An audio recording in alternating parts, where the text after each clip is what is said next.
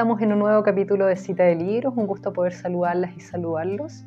En esta ocasión les traigo una recomendación que es bastante particular, pues se trata de la primera traducción al español de una breve obra escrita por el filósofo político Carl Schmitt, que lleva el nombre de Los Buribuncos, ensayo histórico-filosófico. Y digo particular porque cuando supe de este libro de ficción me llamó bastante la atención que fuera escrito por este jurista y filósofo alemán, conocido por varias de sus obras, tales como el concepto de lo político, legalidad y legitimidad, también por el término soberanía o esta famosa teoría amigo-enemigo, que la mayoría de los que estudiamos carreras vinculadas a las humanidades tuvimos que aprender.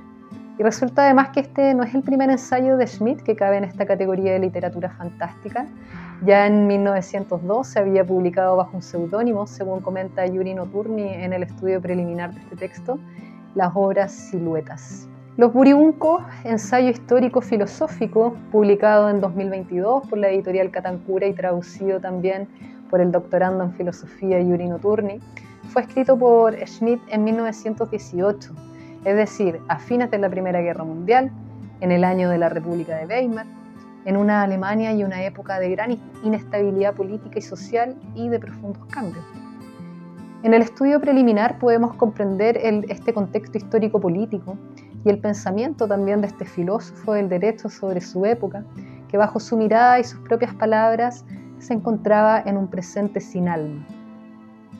Aquí también voy a citar una parte que es bastante ilustrativa para explicar lo anterior.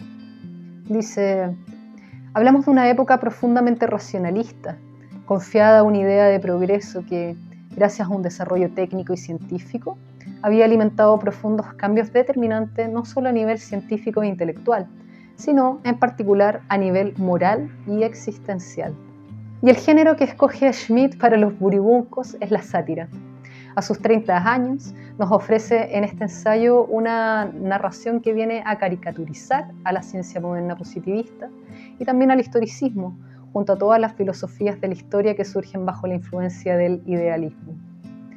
Recordemos, grosso modo, que el historicismo tiene como idea principal que cada acontecimiento tiene su contexto particular determinado y una de las principales críticas que se le hace es que puede caer en relativismo debido a que no se pueden situar leyes universales que nos rijan.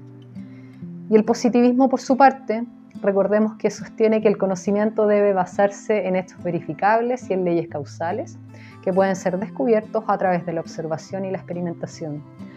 Asimismo, va a rechazar cualquier tipo de especulación metafísica o teorías no científicas. Entonces, creando una especie de realidad distópica, que es otra forma también de abordar este texto, Schmidt caracteriza a la buribuncología como una ciencia que estudia a los buribuncos quienes tienen dos peculiaridades que los definen. Una es física, que es tener el hocico ensanchado, y otra podríamos decir espiritual, que es poseer un diario.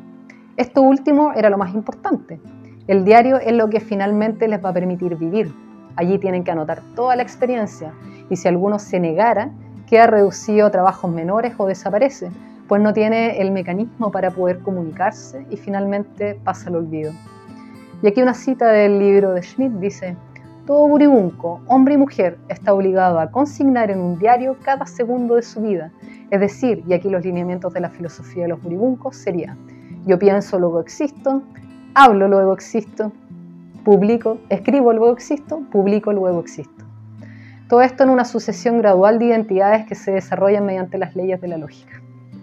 Como se puede apreciar entonces, los buribuncos tiene distintas maneras de abordarse, ya sea como literatura fantástica, sátira o realidad distópica. Sin duda una crítica a la modernidad escrita por un pensador clásico y uno de los más importantes del siglo XX. Las dejo y los dejo invitados a leer este libro publicado por Editorial Catancura y recuerden que estamos todos los domingos comentando las novedades del mundo editorial. Que estén muy bien.